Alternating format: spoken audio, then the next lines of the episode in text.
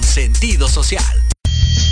Las opiniones vertidas en este programa son exclusiva responsabilidad de quienes las emiten y no representan necesariamente el pensamiento ni la línea editorial de esta emisora. Excelentes tardes, bienvenidos, niños, jóvenes, padres de familia y maestros. Aprendamos juntos de la mano de los expertos en educación y el desarrollo humano. Esto es A la Pena Radio. Escuela para padres, Tips, consejos, entrevistas, terapias en línea. temas de interés para tu familia. Somos Jorge Chávez, y Anaí Cruz. Comenzamos.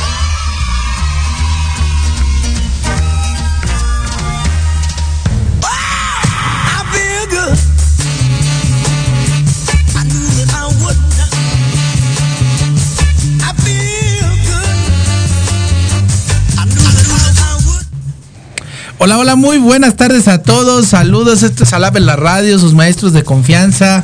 Anaí Cruz, Y Jorge Chávez, muy buenas tardes, mis Anaí, ¿cómo está? muy muy buenas tardes, muy bien aquí, mire un día soleado, muy rico, aquí llegando. Oye, ya, ya se sintió que entró la primavera, Ya se 25 de siente. marzo, siendo las 5 de la tarde en Ciudad de México. Ya se siente la primavera porque hace un calor, pero duro. Riquísimo y luego aquí en cabina también, pero ya tenemos el aire aquí. Aquí ya estamos, eh, aquí estamos muy, muy, muy bien. Pues mis Anaí, in- iniciamos otra emisión más de nuestro programa Lab en la radio, un espacio para psicólogos, pedagogos y que podamos hablar sobre aprendizaje, desarrollo humano, sobre las familias, los maestros. Creo que ahorita es, es una muy buena temporada, estamos ya eh, prácticamente cerrando el segundo trimestre Así es. en, el- en la educación ba- este, básica y pues vamos hacia un cierre que se ve un poquito complicado, pero en, en términos de aprendizajes. Exactamente, y sí, como usted lo dice, ya estamos cerrando casi prácticamente lo que Las el vacaciones, ya mañana es vacaciones en el a todo el sistema educativo nacional en educación preescolar, primaria y secundaria. Así es, hoy cerramos nosotros los directivos con consejo técnico. Y bueno, muchos aprendizajes, muchas, eh, compartiendo muchas experiencias entre los directivos, entre los eh, nuestros supervisores y lo más importante, ¿no? El ir dando seguimiento a lo que se está haciendo en todas las escuelas, lo que se debería de estar haciendo en todas las escuelas. Y pues bueno, nos vamos 15 días a un merecido receso. 15 días y exactamente un merecido receso también para maestros, alumnos y papás, ¿no? que se es. han estado hombro con hombro con nuestros, nuestros alumnos. Muchísimas gracias a todos los papás de todas las escuelas de México eh, eh, que han estado, pues bueno, ahí, ahí al lado con sus chiquillos, ¿no? Exactamente, sí, la verdad cabe mencionar que sí han y hemos estado haciendo un gran trabajo, muchos padres de familia, muchos docentes, independientemente de, bueno, algunos comentarios, ¿no? Unos que están Sí. a favor, otros que están en contra, se vale todo, pero definitivamente lo que sí podemos ver es de que sí se está haciendo un gran trabajo también dentro del área de la educación. Y pues bueno, no podemos bajar la guardia, debemos de continuar. Sí, debemos de continuar, por favor, eh, papitos, hay que cuidarnos mucho. Por ahí ya en varios municipios está la vacunación para el adulto mayor. Este, sin embargo, eh, también eh, nos están avisando la SEP que posiblemente empecemos ya el sistema híbrido en agosto. Habría que, que ir viendo cómo, cómo y de qué forma se va a iniciar. Algo que sí les, les pudiéramos comentar y adelantar, mi ahí, no sé cómo lo veas tú. El, eh, llega un momento donde el, el ser humano es un ser humano y es lleno de hábitos, pero llega un momento donde eh, los hábitos de estar en casa, de estar conectado en casa, de, de- de hacer la escuela en casa, este, el, el ir a la escuela, el romper y el empezar a crear otros nuevos hábitos como los que teníamos antes, ¿no? Nos levantábamos temprano, Claro. nos íbamos a la escuela, nos poníamos el uniforme y demás. Este, poderlos ir, ir retomando, ¿no? Yo creo que ahí es donde los padres de familia se van a enfrentar al clásico, no quiero, al mejor me conecto, porque ya es, ya van más año y medio, ¿no? De, de estar así el sistema escolar. Así es, sí, se han perdido mucho los hábitos. Ay, no me voy. Se han perdido mucho los hábitos y bueno, hay que irlos recobrando porque al final del día los que están eh, de alguna manera, les está costando mucho y los más perjudicados, por así decirlo, Sí. son los chicos. No, si bien sabemos que ahorita la modalidad que se está llevando es un poco compleja, sin embargo, el no irlos guiando con esos hábitos pues va a ser aún más. Exactamente, entonces, pues bueno, ahorita en este periodo vacacional vamos a descansar de eh, la, parte de las clases, aún así pues sigamos leyendo, pero también hay que retomar mucho el levantarnos temprano, el asearnos, ¿no? El, tener nuestra mochila lista, porque eh, posiblemente el próximo ciclo eh, estaremos regresando, pero bueno, ya le estaremos avisando todo esto aquí en Alap en la radio. Exactamente, y pues bueno, ahí en la página de ahorita que estamos hablando justamente de que ya se acerca pues el cierre de ciclo escolar y para hacer también una reflexión desde casa, qué es lo que hemos estado eh, trabajando con nuestros pequeños, cómo ha sido el apoyo. Ahí les voy a compartir una, eh, este, una reflexión, un pequeño, unos pequeños párrafos de este señor Tonucci. Ah, sí. Y este con respecto a lo a, a todo el trabajo que se generó el día de hoy en los consejos técnicos con la parte socioemocional que es importante Ay, qué que le sigamos rescatando. Entonces ahí se los vamos a compartir. Adelante, adelante. Siempre sumando a la vida de las personas. Pues bueno, Miss, vámonos directamente a las noticias. Iniciamos las noticias. Ya está nuestro invitado. El programa de hoy está maravilloso y, Así es. y está fantástico. Pues bueno, Miss, ¿qué te cuento? Mira, alistan vacunación masiva en la Ciudad de México. Pre- prevén concluirlas en dos semanas. ¿Qué quiere decir esto? En la Ciudad de México alistan un esquema de vacunación masiva para que todos los adultos mayores de 60 años o más sean vacunados contra el COVID-19. La jefa de gobierno Claudia Sheinbaum retomó lo dicho hoy por el presidente Andrés Manuel López Obrador y estimó dos semanas para, eh, para inocular a los 1.65 millones de adultos en, en esta capital del país. Hoy el presidente de la República mencionó que tanto el, go- el gobierno del Estado de México como su servidora íbamos a anunciar el nuevo periodo de vacunación. Estamos trabajando en el gobierno de México. Mañana ya les podremos dar más información. Dice eh, eh, la licenciada Claudia Sheinbaum y dice el objetivo es vacunar en la siguiente semana a todos los adultos mayores de la ciudad y a todos los del Valle de México y de la región centro del país. Nosotros, ya que tengamos bien elaborados el programa, mañana que nos toca la información del semáforo, también estaremos informando el proceso de cuándo nos toca las siguientes alcaldías y los siguientes días y los detalles. Entonces, pues ahí está Misanaí haciendo un esfuerzo en nuestro gobierno para que en el DF, bueno, el CDMX y Estado de México pueda haber una vacunación, un espectro más, más grande. Así es, pues bueno, vamos a estar al pendiente y de verdad sí, pues vamos a vacunarnos. ¿no? Sí, motiva eh, al adulto mayor, cuídalo, acompáñalo a tu papá, mamá, este, ayúdale a hacer los trámites, también es importantísimo eso, Sí. y eh, que son en línea, y este, pues bueno, está ahí creciendo. Y también te cuento otra noticia, Misan ahí.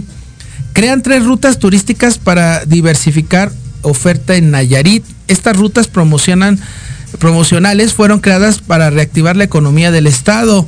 Y dice Nayarit, además de sus 32 playas, tienen otros espacios de interés para los visitantes como los lagos, manantiales, sitios de interés histórico y además que fueron catalogados en tres rutas para ofrecerles a los visitantes con la finalidad de reactivar la economía de la localidad eh, donde se asientan. Las rutas promocionales fueron clasificadas por la Secretaría de Turismo de Nayarit como Sendero Histórico, ubicado en, en los municipios de Ixtlan del Río, Jala y Aguacatlán. Manantiales, enclavados principalmente en el municipio de Amatlán de Cañas e Isla Mexcaltitlán, que se encuentra en la localidad de Santiago y Xuntla. El secretario de Turismo de Nayarit, Antonio Rojas Meléndez, explicó que, pre- que representantes de micro, pequeñas y medianas empresas de prestadores de servicios fueron capacitados gratuitamente bajo los ejes rectores de desarrollo empresarial, gestión turística, fomentando la cultura, el manejo higiénico de los alimentos, atención y servicio para dar plusvalía a cada actividad relacionada con estas rutas. Pues misan ahí, vámonos de vacaciones, hablando de vacaciones y pues ahí están Nayarit creando tres nuevas rutas turísticas. Pues vámonos, pero con todos los cuidados. Con todos los cuidados ya los capacitaron a todos por allá. Qué bonito ha de, ha de ser Nayarit. Yo no he tenido la oportunidad de asistir, pero mira, se me antojó mi Yo tampoco, pero pues vámonos, vámonos todos a seguir promoviendo el turismo. Así es, reactivando México es muy nuestro... lindo. eh, eh, re- reactivar el turismo, reactivar nuestra economía, el consumir local, creo que todo eso puede ayudar Sí. mucho a nosotros, ¿no? A todo Sí, nuestro país. tenemos un, un país, creo yo, muy hermoso, muy rico en varias cosas. Y bueno, podemos seguir haciéndolo. Y pues vámonos. Vámonos de vacaciones ahí, este, eh, bueno, nosotros también les informamos que el próximo jueves, eh, pues nuestra cabina entra en vacaciones y vamos a tener una cápsula de nuestro mejor programa que tuvimos en este, en este trimestre y lo van a transmitir. Así es, sí, pero bueno, entonces vámonos, profesor Jorge, a comerciales para poder recibir a nuestro invitado de esta tarde. Vámonos a comerciales, regresamos, adulto, adulto mayor, su educación, segunda parte. Regresamos. Compartan, diría el Comparte, comparte, dale like. Oye, oye, ¿a dónde vas? ¿Quién, yo? Vamos a un corte rapidísimo y regresamos. Se va a poner interesante. Quédate en casa y escucha la programación de Proyecto Radio MX con sentido social. ¡Uh, la, la, chulada!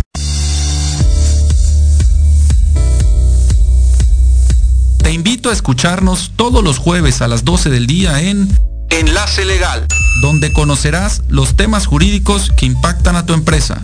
Aquí escucharás las voces de empresarios, autoridades y expertos del sector, solo por Proyecto Radio MX, con sentido social.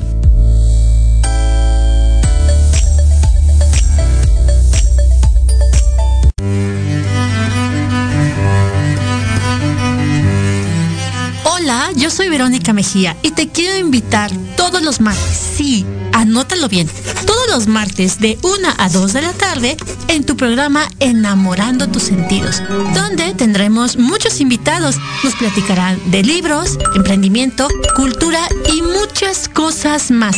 En tu estación Proyecto Radio MX con sentido social.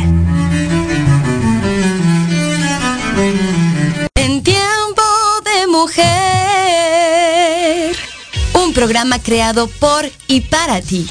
Lo último en moda, consejos de belleza, salud y los temas que a todas nos interesan. Te espera Dunia Obeso y Adri Aguilar. Todos los jueves a las 12 pm México por Proyecto Radio MX con sentido social.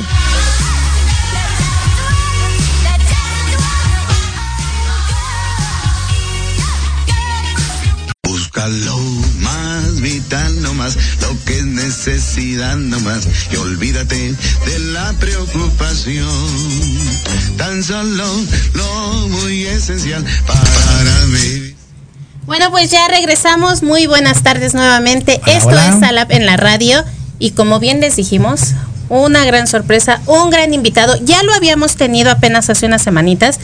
Pero de verdad que es muy importante el tema y la información que nos va a compartir el día de hoy. Así que los invitamos, profesor Jorge, a Sí. que se conecten y compartan, porque existen muchas personas, muchos adultos que tienen dudas, preguntas acerca de cómo continuar su proyecto de vida, cómo poder lograr sus metas, sus planes, ¿no? Educativos. Entonces, por eso el día de hoy le vamos a dar la más cordial bienvenida al maestro Rodrigo Morales.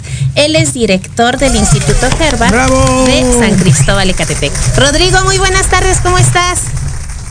Hola, ¿qué tal? Buenas tardes, a sus órdenes. ¿Cómo les ha ido? Muy bien, muy bien. Bienvenido, maestro, bienvenido.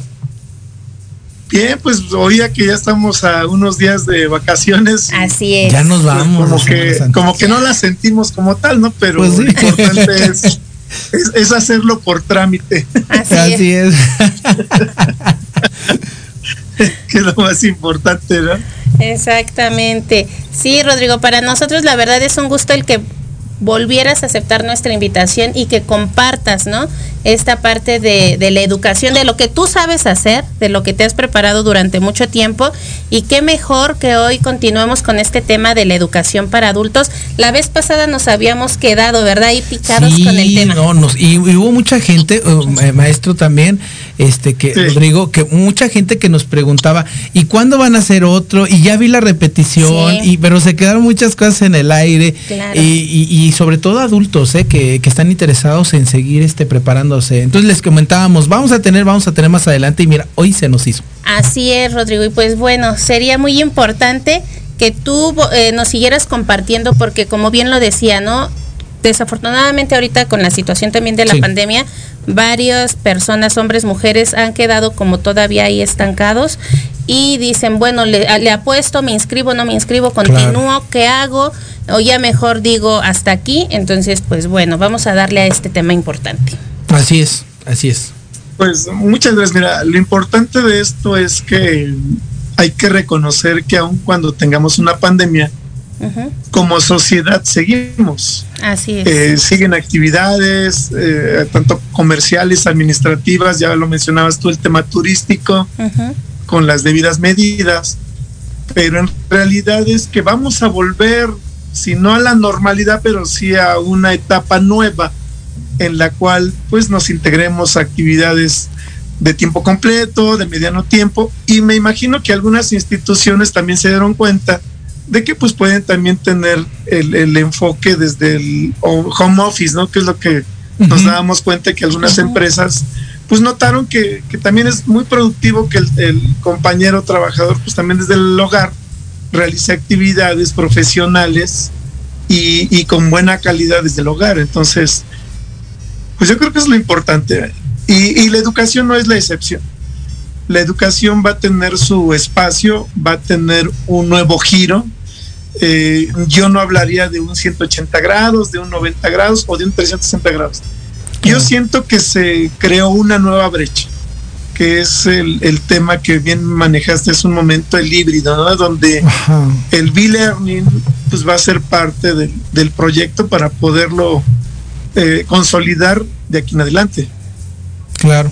Eh, eh, este maestro ten- ten- tengo una este un- una duda una pregunta este de- y de hecho fue de, de uno del- de, nuestro auditorio es un adulto que quiere empezar a estudiar eh, las carreras qué es lo que estudiar una carrera ya sea de administración o o de ingeniería. Independientemente de la carrera, me hacía una pregunta y me decía, ¿cómo elijo una escuela? Porque hay escuelas en la entidad donde él vive, él vive por Morelos, eh, hay escuelas que, no, que he escuchado casos de que te inscribes y a la mera hora ya no te dieron el certificado, ya no pasó nada y entonces obviamente se sienten de- de- totalmente No, defraudados no, pues, las personas. se vuelve una pérdida de tiempo. Exacto. Tal vez en conocimiento no tanto, pero Pues vamos por un documento oficial. Creo que esa es Exacto. la clave, ¿no? Sí, y, y- y- y entonces me decía, ¿cómo le hago para escoger una, una, una, un- una, una escuela y aparte la carrera, ¿no? Claro. Y dije, ah, pues muy, muy buena pregunta para el programa del día de hoy. ¿Qué fijarnos primero en, en- en esta parte de, de cómo elegir nuestra escuela, maestro? Mm, Bueno, el, el- lo más importante eh, en el alumno, pues es que esté motivado. Esa es la clave ya. O sea, ya Claro. tenemos ahí como que el detonante. Ya él ya dijo, pues le entro, me, me interesa hacer una carrera profesional y cómo la escojo, cómo la elijo. Si la persona ya tiene, diríamos, entre los 20 y los 60 años, bueno, para no limitar a los compañeros, y trae cierta experiencia laboral, pues es como se puede dirigir a la carrera que puede escoger. Eh, como ya pasó algún tiempo, pues ya no podría entrar el tema de orientación vocacional. Ese se Claro. emplea entre los 15 y 18 años Sí, sí, sí. para poder determinar ciertas competencias y ahí me compartiría un poquito esta Anaí. Ujú. Pero si ya tiene una, diríamos, un proyecto laboral o se ha dedicado a ciertas cosas, por ejemplo, como las ventas, Claro, sí. pues claro que le va a quedar perfectamente la de administración de empresas. Eh, eh, eh, hay otro tipo de carreras que pueden ser como eh, en el área de, de humanidades o en el área social, como puede ser derecho. puede ser pedagogía. el, el- el ser docente, fíjate que, que Ujú. ese es un, un- un lado muy grato, porque hay gente que tiene gran experiencia, pero dice, pero yo no sé cómo enseñar. Oye, en mi trabajo me piden que capacite a mis trabajadores, pero yo no sé cómo enseñar. Pues también cabe la pedagogía, ¿no? Pero lo importante de esto es que ya está motivado y pues ya podrá determinar el área más afín a su trabajo. Dos o tres carreras creo que pueden compartir con el trabajo de muchas personas. Y, y fíjate que el abanico aquí de opciones es muy grande y, y poder obtener una carrera. Ahora, ya el siguiente paso es qué escuela yo puedo escoger. Claro. Entonces el primer paso es, este, pues la escuela pues tendrá que exhibir si yo le cuestiono eh, qué tipo de carreras tiene, dónde las registraron, si son de la SEP, si son de un reboe federal o son de un reboe estatal. Porque ahí es muy importante también distinguir si el es. Estado reconoció a la escuela, pues tiene reboes estatales que son muy parecidos a los de un reboe estatal de la entidad que actualmente Claro. está ubicada la escuela. Y también son funcionales. Y sirven, ¿no? Y son funcionales. Es correcto, y tienen la misma validez, tienen Ah, exactamente la misma validez. Eso es en el caso de una escuela privada. Y, una escuela pública, bueno, pues hay el examen de selección. Claro. Creo que ahorita ya están saliendo las convocatorias para los jóvenes que quieren ingresar a una este, universidad pública, tanto en Morelos, es la, la ¿cómo se llama? Lo, la UAM, es la Universidad Autónoma del Estado de Morelos. Y creo que también hay escuelas tecnológicas que es del gobierno del Estado. Entonces, ya tendré que ir viendo la, la opción. ¿Qué diferencia hay entre una escuela pública y una escuela privada? La pública pues tiene sus horarios más rígidos, entre lunes a viernes, de las 9 de la mañana a las 2, 3 de la tarde, y posiblemente no puede empatar mucho con su trabajo, Wow. a menos que tenga un beneficio más allá en el cual le permitan estudiar por la mañana y por la tarde irse a la universidad, si es pública y se llegase a quedar Ok. pero en el, en- pero la, la verdad en la mayoría de los casos considero que, que el trabajo es como más de tiempo completo, las ocho horas, nueve horas, Sí, así es. y buscan opciones vespertinas, ejecutivas, sabatinas o hasta dominicales. Entonces ahí es donde él tendría que empatar. Eh, Ok. Aquí fíjate que tomaste un, un tema, bueno, co- comentaste algo muy importante. Si es ingeniería o licenciatura. Exacto. Las ingenierías por lo regular requieren más eh, actividad teórico-práctica, ¿sí? por la formación y a lo que se van a desempeñar. Inclusive las prácticas profesionales son muy importantes porque es donde se empieza a formar el ingeniero, el arquitecto, y pues la industria está eh, este, con la que se tiene que eh, comunicar, se tiene que enlazar para las prácticas, servicio social, y es una carrera que requiere este, conocimientos técnicos en el área de las eh, ciencias exactas. Entonces sí requiere un poco más de tiempo. Entonces ahí es donde él, él tendría que ver pues, como una especie de acuerdo con la institución si fuera la escuela pública. Pero si es la escuela privada, bueno, pues también hay escuelas que tienen ingeniería y también puede tener un poco de flexibilidad. La diferencia es que las ingenierías en escuelas privadas, pues son un poquito más elevados los costos. Claro. Y también es donde se entra el costo-beneficio, ¿no? Claro. Pero la regla de oro, la regla de oro va a ser que la escuela tenga su incorporación. Eh, y eso pues, la tiene que exhibir la escuela, el REBOE, inco- ese debe de coincidir con el domicilio. Y si es extensión de plantel, también hay un oficio donde dice, bueno, pues nosotros tenemos la rectoría en tal domicilio, pero esta es una extensión de plantel. Y también tenemos aquí los oficios que avalan de que el alumno al final, pues le vamos a entregar un documento oficial. Claro. Esa es la forma en cual también él puede garantizar este el, el- el- el La proyecto validez. profesional para obtener su título. O sea que. Y la eh, otra, pues, Y, y- perdón, eh, maestro Rodrigo, o sea que yo como, como aspirante a esa escuela eh, puedo pedir, ¿no? Eh, Esos, esa documentación como el REBOE, ¿no? Para poder revisar que esa escuela tiene una validez oficial. ¿no? Claro. Ok. Sí, esa es una, es una clave. Otra también que funciona mucho, pues es la recomendación. Claro. Si hay jóvenes que ya pasaron por las escuelas, pues yo tengo amigos, familiares, oye, ¿qué crees? Mira, pues ya con el mismo trabajo. Exacto. tengo la necesidad de estudiar una carrera porque pues esto me va a permitir un escalafón laboral o, o al final lo voy a hacer porque yo quiero ser licenciado ingeniero pues también los testimonios de jóvenes que ya fueron licenciados o ingenieros también son muy válidos. Eh, mira, yo estuve en la escuela de acá, yo estuve en la escuela de acá, acá, acá, y pues también se hace una cadena, ¿no? Eso, eso es parte, pero no, no menos importante también revisar el Claro. tipo de carrera y sus registros para poder eh, acompañar su proyecto profesional y que tenga una certeza jurídica de su entrega de documentos oficiales al concluir su carrera. ¿no? Claro. Y pe- perdona más una, pre- una pregunta, pasamos con Misan ahí. Y por ejemplo, si estás en una entidad federativa y quieres estudiar en otra escuela, en otro estado, ¿también es válido? Sí, de hecho, el, el artículo tercero menciona que todas las universidades públicas eh, y privadas, los documentos expedidos serán reconocidos en el territorio nacional Ok. y en los países donde tengamos acuerdo mediante los consulados y, y el país, también se reconocerán los documentos, obviamente exhibiendo el título y la cédula profesional de acuerdo al convenio que se haya firmado entre naciones y entre consulados. Entonces, eso es, es- es válido. Entonces, Claro. el alumno si de repente viene con cinco cuatrimestres o cuatro semestres de Nayarit, como lo que has mencionado, y llega al estado de Morelos, lo único que tiene que hacer es una, un plan de equivalencia. Ok. Eh, Si llegó al cuarto semestre de la licenciatura en ingeniería mecánica y quiere darle continuidad en Morelos en ingeniería mecánica, ya encontró la escuela, aunque sea pública y se le da el, el reglamento a incorporarse, pues ya nada más tiene que exhibir su equivalencia mediante el certificado parcial de la escuela de procedencia.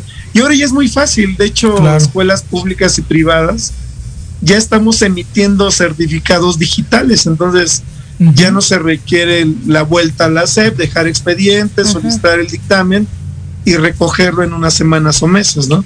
Ahora con la plataforma educativa se valida la escuela de procedencia, se valida el, el documento interno en la escuela y se expide mediante la plataforma que nos da SEP para poder expedirlos.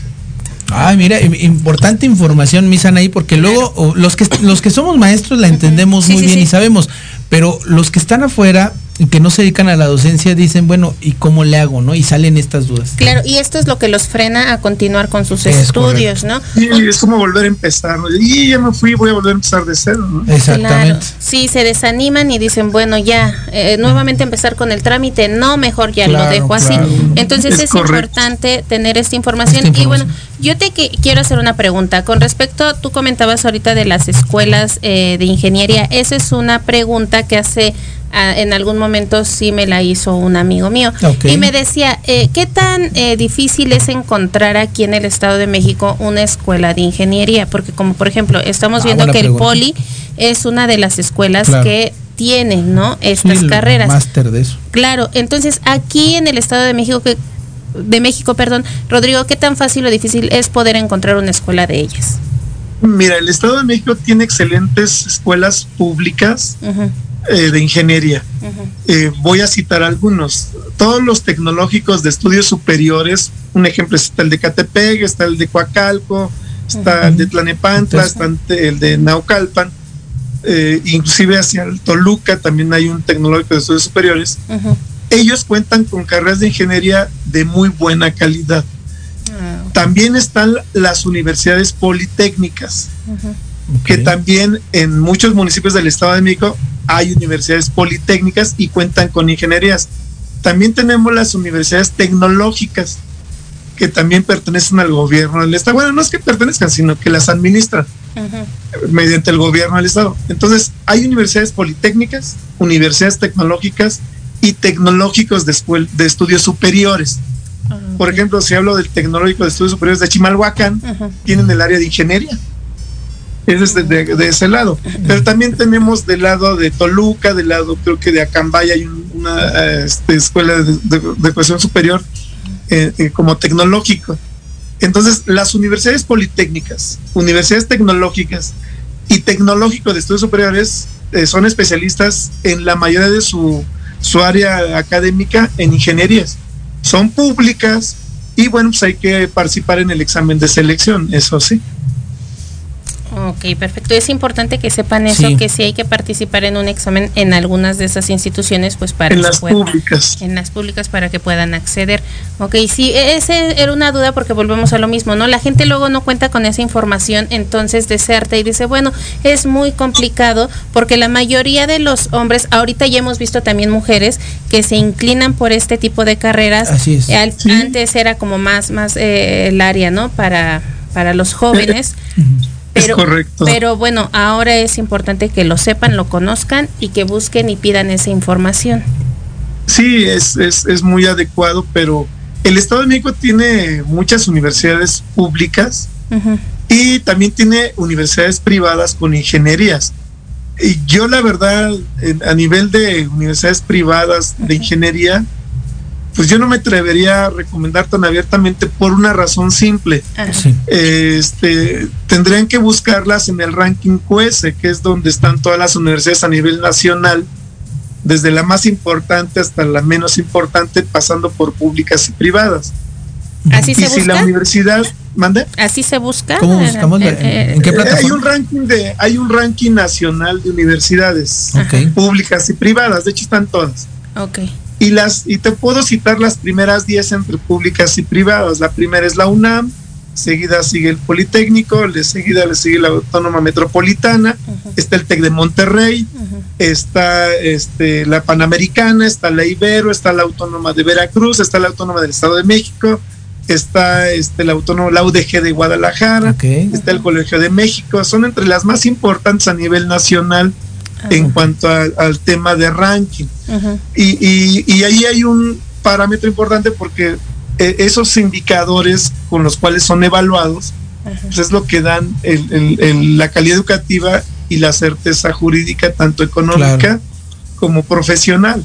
Obviamente, pues una universidad privada eh, de ingeniería, pues estamos hablando de, de bastantes pesos por cada semestre. Claro. Y bueno, pero les da una proyección nacional e internacional, como lo hace también una universidad pública como es la UNAM, el Poli, la Metropolitana, la Ciudad de México, que están entre los rankings mejores, Sí. y la del Estado de México. Y, y obviamente, pues vas a invertir menos dinero tal vez por los semestres, pero también inviertes en el momento de, de tu carrera para tus trabajos, actividades, equipo, Claro. ¿no? Entonces, Ok. yo di- digo, ahí no me atrevería yo a decir, güey, esta es la buena de las privadas en el Estado de México para ingeniería, Claro. porque sería muy, este, la verdad, aventurado y, y- y caeríamos, ¿no? Ahí creo que las privadas están un poquito más en relación al presupuesto del alumno y lo que se va a desembolsar para poder hacer una carrera de ingeniería. Yo mi consejo sería, eh, la misma calidad la tienen las públicas, Claro. es tecnológico de estudios superiores, la autónoma del Estado de México tiene ingenierías muy buena calidad, la Politécnica eh, también, Universidad Politécnica o las universidades tecnológicas. Esas son las que de alguna manera como públicas pueden dar el, el punch eh, y, y la calidad educativa a nivel de ingenierías. Ok. A ver, maestro, otra, otra pregunta. Por ejemplo, el, el- el adulto mayor se enfrenta a esta nueva era digital. Este, en la educación en línea sí, la educación en línea no. ¿Cuáles son est- estas, estos pros y contras, ¿no? A los que se va a enfrentar o desafíos, por así decirlo, este, este adulto mayor a, a la hora de estar estudiando. Fíjate que el adulto, vamos a poner una edad para más o menos como centrar a los Estudiantes adultos y no tan mayores. Vamos a centrar un joven de 50 años. Jovenazo, jovenazo, acumulada. jovenazo. Sale. Entonces, el, el- el joven de 50 años, pues realmente nació en, el, en, el, en los 60, 70. Ok. La realidad es que pertenece a la generación X y Y. Ellos vienen acompañando, y me incluyo, venimos acompañando toda la era digital, Toda la era tecnológica, todos los cambios desde donde no había computadoras como tal en las casas o en los hogares, hasta el día de hoy que nos podemos comunicar ahorita ya en un dispositivo electrónico Pasando por y puedo Windows enviar, 90. compartir información. Pasando por Windows 95 en carta, la enciclopedia. Es correcto. el- el- el- me acuerdo de un programa que veíamos en el tecnológico que se llamaba el Pascal. Y, y casi casi entrabas al programa y de repente tenías que salir, o sea, no existía Ajá. el Windows, ¿no? Que, Claro. que Windows fue la maravilla porque enlazó todo en un solo equipo Es correcto. y, y hizo un programa para poder estar compartiendo los proyectos. Y al día de hoy, desde el 90 al 2020, estamos hablando de 30 años, Ajá. pues en ese tiempo el joven adulto tenía 20 años. Ahora sí que vamos a ponerlo así. Entonces, si en ese momento tenía 20 años el joven, pues la realidad es que no le tocó algo desconocido. Lo que pudo haber pasado es que a veces no participaron de forma activa Claro. con la tecnología. Y algunos, pues por el oficio, por el trabajo, por lo que haya sido, no es que no les haya interesado, sino que no participaron. Por eso tal vez tengan un poco más limitado el, el- el- el conocimiento sobre las nuevas tecnologías. Que, bueno, que en realidad las TIC ya no son tan nuevas, ¿eh? ya, Sí. ya son tecnologías que llevamos acompañados por lo menos desde el 2000 al día de hoy. Claro. Y había un programa muy, muy generoso y, y era de gobierno, el Enciclomedia. Mm. Ese programa, bueno, pues desafortunadamente eh, no siguió su curso, pero creo que hubiera acompañado muy bien lo que estamos viviendo hoy, ¿no? Las aulas virtuales y, y el tema de, de la tecnología. Pero yo considero que el adulto y el adulto mayor se tiene que adaptar. Mm, No nos queda de otra Ok. esta pandemia fue la prueba de fuego para todos. Y al día de hoy te puedo, mira, yo apenas tuve que ir a pagar el, el- el agua y, y, pues me dio mucho gusto porque la que me atendió era una señora, pues yo le calculo unos 55, 60 años, ¿no? Y la señora dominaba la computadora, se metía a la plataforma, se metía al archivo, nos hacía impresión y, y checaba en su software interno del pago del municipio, este, pues obviamente el- los nombres, adeudo, todo esto, ¿no? Ajá. Y me dio gusto porque los adultos pues ya están participando, o sea, es un tema de crear o morir, ¿no? O sea, tienes que adaptar Claro. para poder seguir sobresaliendo. Y creo que esto le ha tocado a muchos adultos el poder darle, o- o- ahora sí que un área a la tecnología. Tienen un dispositivo, ya creo que, yo ahorita las cifras las desconozco, Pero creo por lo menos un adulto mayor tiene un teléfono inteligente, porque ya no venden de los de antes que nada más era para llamar. Sí, Creo que ya ni existen. Los- los Nokia, los Sí. chiquitos. Estaba bonito. Sí, ya no existen eso. No, ya Duraba no. una semana, ¿no? Y que además servía de arma blanca, ¿no? Porque querían hacer algo, ¿no?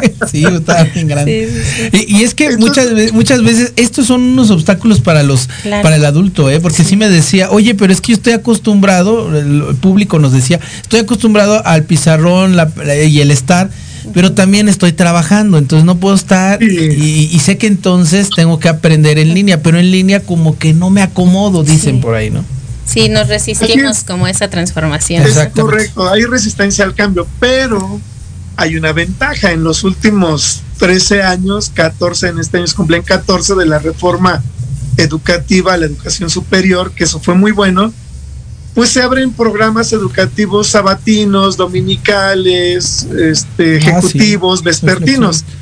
Entonces, la verdad es que se van menos horas. Eh, yo no he visto casi en ingenierías sabatino dominical, pero sí las áreas sociales, humanidades o administrativas Ujú. son las que sí tienen cabida para programas sabatinos dominicales ejecutivos o vespertinos. Claro. Entonces ahí está, mira, ahí está la brecha, ¿no? Claro. Ahí es donde dice, bueno, ok, no tengo tanta habilidad tal vez para la tecnología, pero vamos a tener aula. Entonces ahorita Así se es. El que iba sabatino, pues tiene que estar en su casa el sábado tomando la clase. Pero vamos a regresar y ahora vamos a combinar.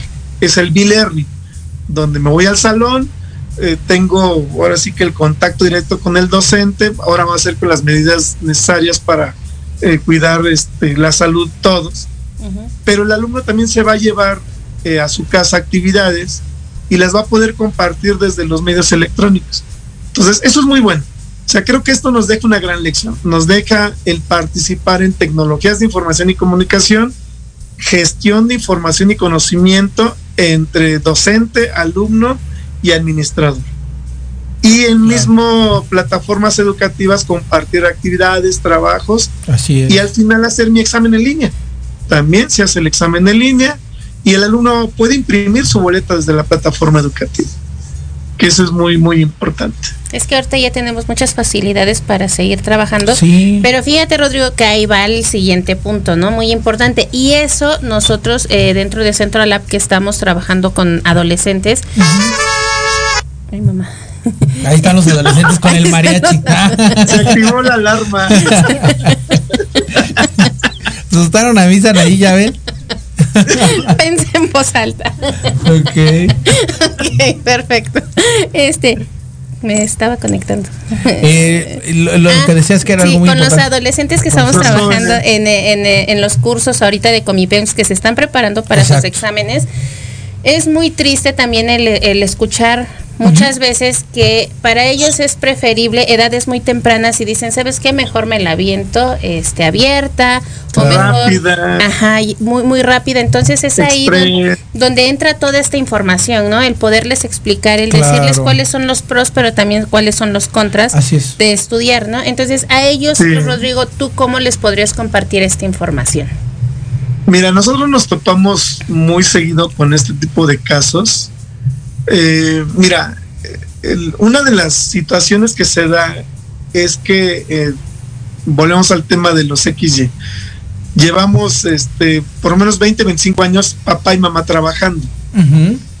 Entonces, los jóvenes han visto ese tipo de conductas y comportamientos de los padres, donde la mamá, ah, pues ya era grande mi mamá y sacó la prepa. ¿Cómo le hizo? Ah, pues se aventó el Ceneval. Claro. Fue a la prepa abierta y en un año la hizo, ¿no? Y la mamá también dice, bueno, pues si mi hijo va un año y medio, dos años a la escuela, para empezar voy a gastar menos dinero.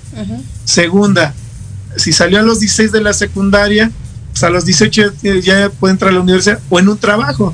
Entonces, no es que esté mal o que esté bien, real- realmente el conocimiento que se va a adquirir de forma un poco más rápida sí va a ser menor.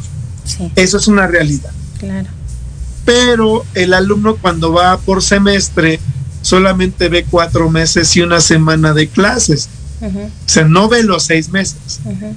Por eso caben los programas cuatrimestrales. Un cuatrimestre acaba, una semana de cambio de, de cuatrimestre y están empezando el nuevo cuatrimestre. Entonces, Ok. el periodo de vacaciones de, de un semestre es de casi 45 días. Ujú. El periodo de descanso del cuatrimestre es de una semana. Entonces, Ok. Eh, el, el- el tema es de que sí se limita tal vez el conocimiento en un joven que dice, yo lo quiero más rápido. Eh, obviamente la mínima edad para examen único son 21 años por medio de Ceneval y muchas opciones educativas en- en- a nivel nacional. O la prepa abierta, que es desde 15 años, pero eso no es nuevo. En realidad la prepa abierta pues es desde el 81, 82 y las reglas fueron claras. Si salía de la secundaria el joven, tenía 15 años y decía, pues no me quedé en la opción A, la B o la C de las públicas y en la privada pues realmente pues es una lana, un dinero, Ujú. pues estaba la prepa abierta. Y en la prepa abierta desde si- siempre, bueno, desde el 81, 82, reciben desde los 15 años.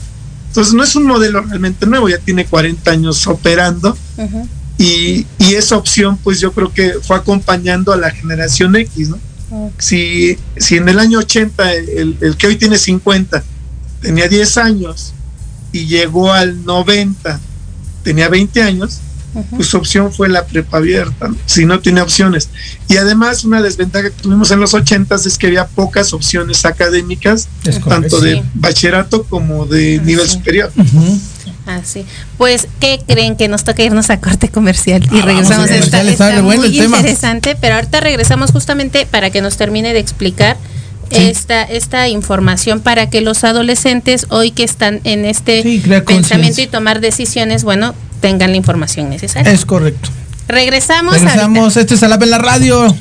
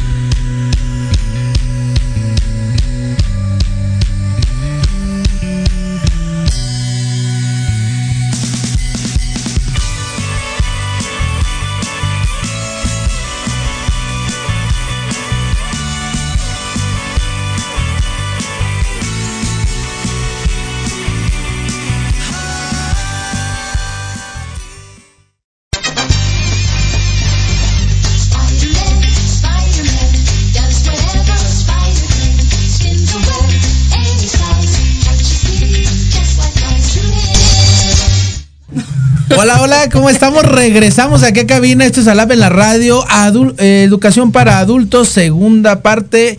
Estamos, eh, la verdad, con, con nuestro profesor de confianza también, ya, ¿verdad? Ya, Aliado de. Alab, ¿no? De Instituto Herbert, ¿no? Este, maestro, todavía seguimos ahí. Hola, hola, hola. Bueno, bueno.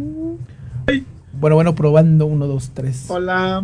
Hola, hola, aquí lo tenemos otra vez. Pues, pues seguimos, seguimos en esta, en esta, en, en esta hermosa mesa de, de- de- compartir, Claro. sobre todo, la, la intención más grande es que el, es que el adulto tiene ganas de prepararse, tiene ganas de empujar y salir. Ahora, me gustaría eh, estar un poquito más eh, a, a- un eje filosófico, maestro.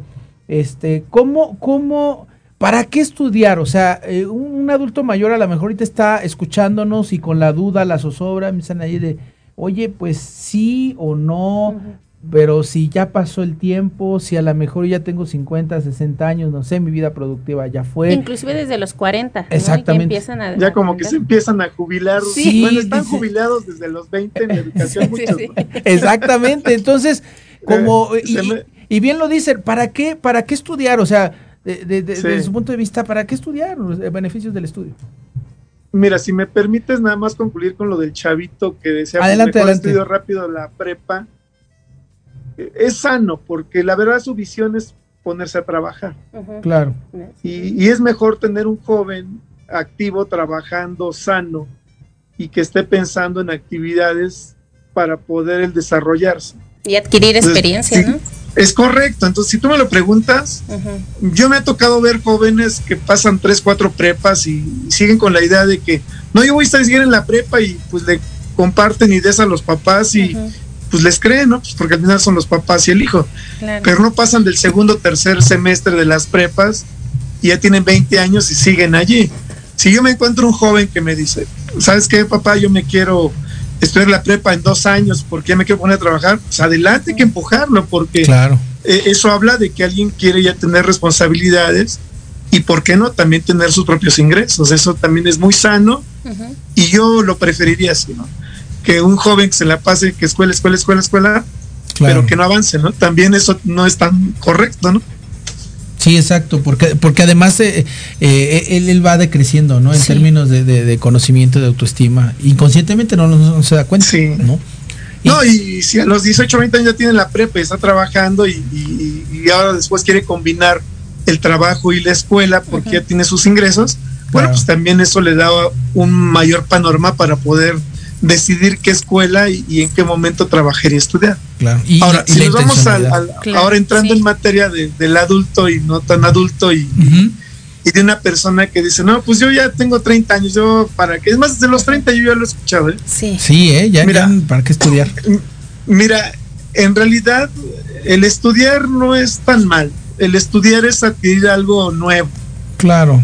Pero a veces este, también tiene que ver cómo nos criaron en nuestra casa. Si en nuestra casa escuchamos, todo el tiempo, la escuela no sirve, esto, lo otro, y mejoraste eh, o ponte a trabajar y es un oficio, o, o ve generando este, experiencia con un trabajo, pues muchos lo, muchos lo han tomado así, y entonces la escuela pasa a segundo término Claro. pero cuando me refiero a escuela de segundo término me refiero a un salón, a una aula y me refiero a un docente, un alumno y tener un horario específico. El que decide hacer trabajo por cuenta propia o pertenecer a un trabajo, a una empresa, eh, también va a tener que aprender. Va a tener que aprender las actividades de la empresa, las actividades de este, del oficio, también va a tener que capacitarse, también va a tener que, que aprender, inclusive hasta ser empresario o, Claro. o negociante o comerciante. Entonces, él también va a tener que aprenderlo, no si quiere pertenecer o, o mantenerse en ese círculo laboral. Pero ¿qué pasa cuando alguien llega a los 30, 40, que me ha tocado también afortunadamente muchos? Y me llegó y cree, pues me quiero inscribir, pero no sé si tenga la capacidad, ya tiene muchos años y la verdad, pues pareciera que ya no se me pega nada. Es Ah, lo sí. primero que dice, ¿no? Es que yo siento que ya no se me queda nada. Yo creo que primero, el primer paso es motivarlos a que entrele al salón Claro. del claro. máximo. Y mire, yo mi, siempre tengo esta respuesta con muchas personas de ese tipo, es la calificación va del 7 al 10. Ujú. 10 la excelencia y el 7 es suficiente para que saque una carrera profesional. Entonces, ¿qué pasa con eso? Ven cinco puntos de diferencia en el cual pueden ir evaluando sus materias. Les van a tocar unas más complicadas, otras no tan complicadas, algunas que en la experiencia de vida pues las van a tener. Y por lo regular las materias del área social o humanista este, o, o administrativas pues, son las que participan más los adultos y adultos mayores, que es en el área de pedagogía, psicología es como que una carrera que ahí eh, es muy este, socorrida por adultos y adultos mayores, este, administración de empresas, contaduría, sobre todo fíjate que nos ha tocado gente de mucha experiencia, pero dice, pues es que necesito ahora sí ya tener mi documento de contador porque mi trabajo resulta que después de 20 años me van a promover, ¿no? Sí, Y exactamente. entonces motivan y dicen, "Ah, pues ahora sí la saco, ¿no? claro. Administración de empresas, este derecho es donde yo encuentro sábado y domingo jóvenes y no tan jóvenes, entre los 20 y los 60 años y 55 años, que están participando. Entonces, es bueno que retomen las aulas. Derecho es de las carreras con mayor amplitud de conocimiento porque es mucha lectura e interpretación. Entonces, yo que les diría a un adulto mayor que le entren, que, Claro. que, que se, que se prueben y se midan en el desempeño académico. Que no sea un obstáculo la edad, que no sea un obstáculo el decir, pues yo ya estoy grande. Primero es creérsela, ponerse el, el yo puedo y perderle miedo al ridículo. ¿Sí? Porque eso es clave en el sentido de que no, él ya está grande, mi familia me puede Claro. hacer burlas. ¿Cómo van a ver, no? Ujú, cierto. Es- fí- fíjate que pasa un fenómeno contrario, ¿no? Porque eso es interno y la cabeza del adulto. Cuando empiezan a estudiar adultos, yo he visto en la mayoría de los casos que los hijos o los nietos motivan al abuelo o al padre Ah, qué buen punto. Mm, muy y bien. les ayudan a sus tareas, sus actividades y comparten experiencias. Claro. Y fíjate que hasta se vuelve un orgullo, ah, mi papá, mi abuelito, y yo lo digo también hasta por experiencia, ¿no? Mi Claro. papá empezaba la carrera y, y pues sentía padre porque eso, no, pues qué bueno, está haciendo algo por él Así es. y, y se está midiendo y luego me presumía sus boletos, mira, acabo de bajar mi boleta y, y él ya trabajó con TIC. Y mira, no, pues ve cómo voy, no, 9.8 me decían. Eso, Entonces, ¿eh? eso les, les genera que crezca su, su, su autoestima sobre todo. Claro. Así es, profesor Jorge. Así es, Rodrigo, con toda la información que nos has compartido el día de hoy, considero que queda todavía ya mucho más completo todo, las Sí, dudas ¿eh? que tienen los jóvenes, los Y derribar adultos. las limitantes, sobre todo. ¿no? Así es, pero pues se nos acaba el programa. Se nos acaba el programa. Muchísimas gracias, maestro. La verdad es que de alguna, eh, nos ayuda mucho a tener un enfoque Así más claro y con más información más asertiva para poder hacer los trámites necesarios y sobre todo derribar, Sí. derribar ¿verdad? estas, estas barreras. Exactamente. Ojalá y podamos hacerlo ya próximamente, a lo mejor no sé, desde su instituto para que lo conozcan también y para que puedan ver, ¿no? Toda la oferta educativa que tiene usted para todos los, este, para todos los jóvenes, para todos los adultos. Sí. Profesor Jorge, ¿cómo ve? Es Estaría correcto. padre, ¿no? Sí, hacer una cápsula de enlace de hasta allá, sí, claro, si nos permite, Claro, maestro, sí, claro. El día, el día que ustedes gusten, con todo gusto y, y pues órdenes. Pues muchas gracias, muchas gracias, profesor Jorge, muchas gracias, Rodrigo, gracias, Rodrigo. Gracias al Instituto Herbert que nos prestó tanto a, al su director Rodrigo para esta es. charla. No, es- adelante, sus órdenes, ya saben. Es una gran este, oportunidad el seguir haciendo pedagogía y pues Así más es. de esta manera. Así es. Pues nos vemos, muchísimas gracias, tengan buena tarde, cuídense por favor, esto fue Alap en la radio, quédense, quédense aquí en Proyecto Radio MX, hay más programas super padres. Saludos. Así es. Muchas gracias, cuídense mucho. Quédate en casa. Quédate en casa. Si no es indispensable que salgas, quédate en casa.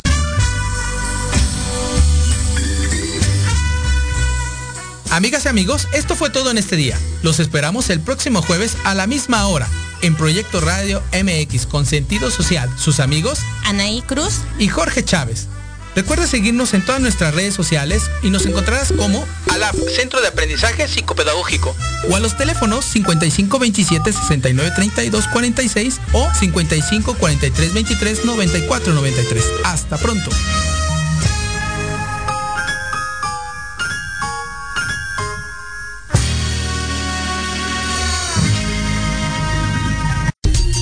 Estás escuchando Proyecto Radio MX con sentido social.